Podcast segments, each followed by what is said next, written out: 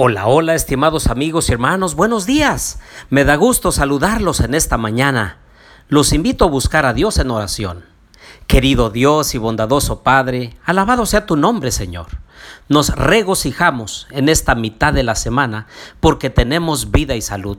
Tú nos has provisto de alimentos, nos has dado aire para respirar, nos das una familia que nos ama y sobre todo nos das la libertad de adorarte. Quédate con nosotros en nuestro estudio de esta hora, Señor. Lo pedimos en el nombre de Jesús.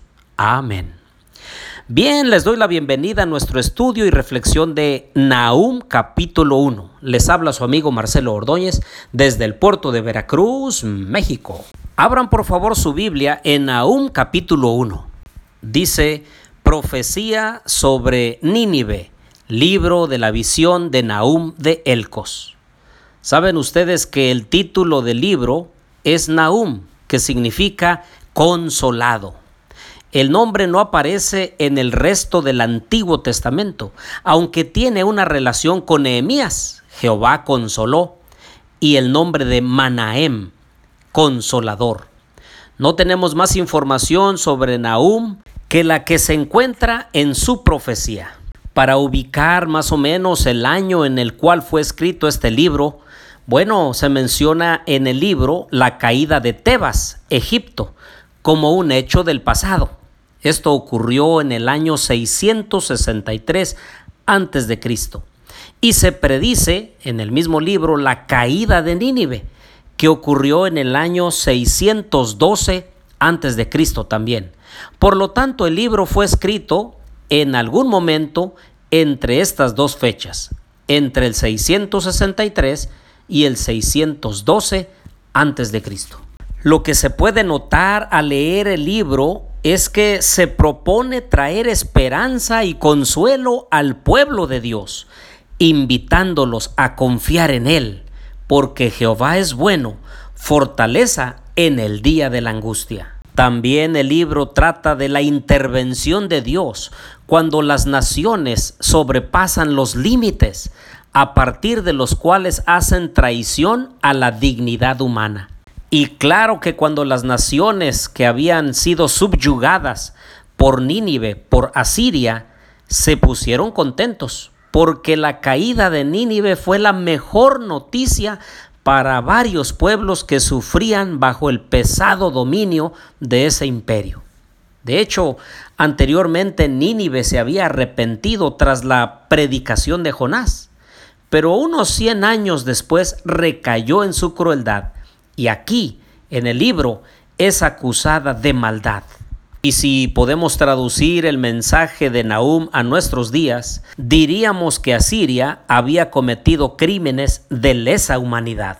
Vayamos al versículo 3 donde dice, Jehová es tardo para la ira y grande en poder, y no tendrá por inocente al culpable. El verso 7, Jehová es bueno fortaleza en el día de la angustia y conoce a los que en él confían. Y aunque en el primer capítulo se revela la ira vengadora de Dios sobre los impenitentes y los que han pasado los límites de su gracia y de su misericordia, el versículo 15 trae buenas noticias. Dice, mirad sobre los montes los pies del que trae buenas noticias, del que anuncia la paz. Celebra, Judá, tus fiestas, cumple tus votos, porque nunca más te invadirá el malvado. Ha sido destruido del todo. Es así que fueron noticias buenas para el pueblo de Dios.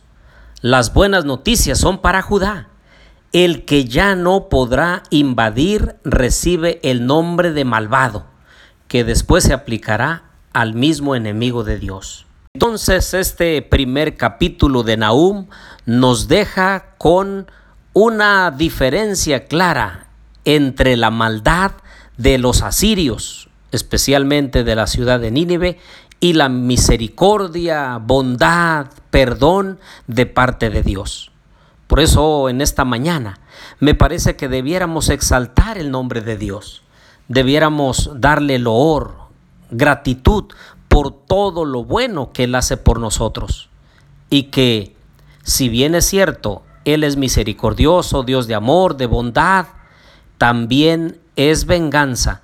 Y cuando las naciones o individuos sobrepasan el límite porque no se arrepienten de sus pecados, entonces les viene el castigo inminente. Cosechan lo que han sembrado. Hoy al comenzar este día, te quiero invitar para que pongas a Dios en primer lugar, lo busques de todo corazón y te aferres a su gracia salvadora. Oremos. Querido Dios y bondadoso Padre, gracias por tu misericordia, tu amor, tu perdón, tu gracia. Ponemos en esta mañana nuestra vida en tus preciosas manos. Bendícenos, Señor, y úsanos para hacer las cosas rectas delante de ti. Lo pedimos en el nombre de Jesús. Amén.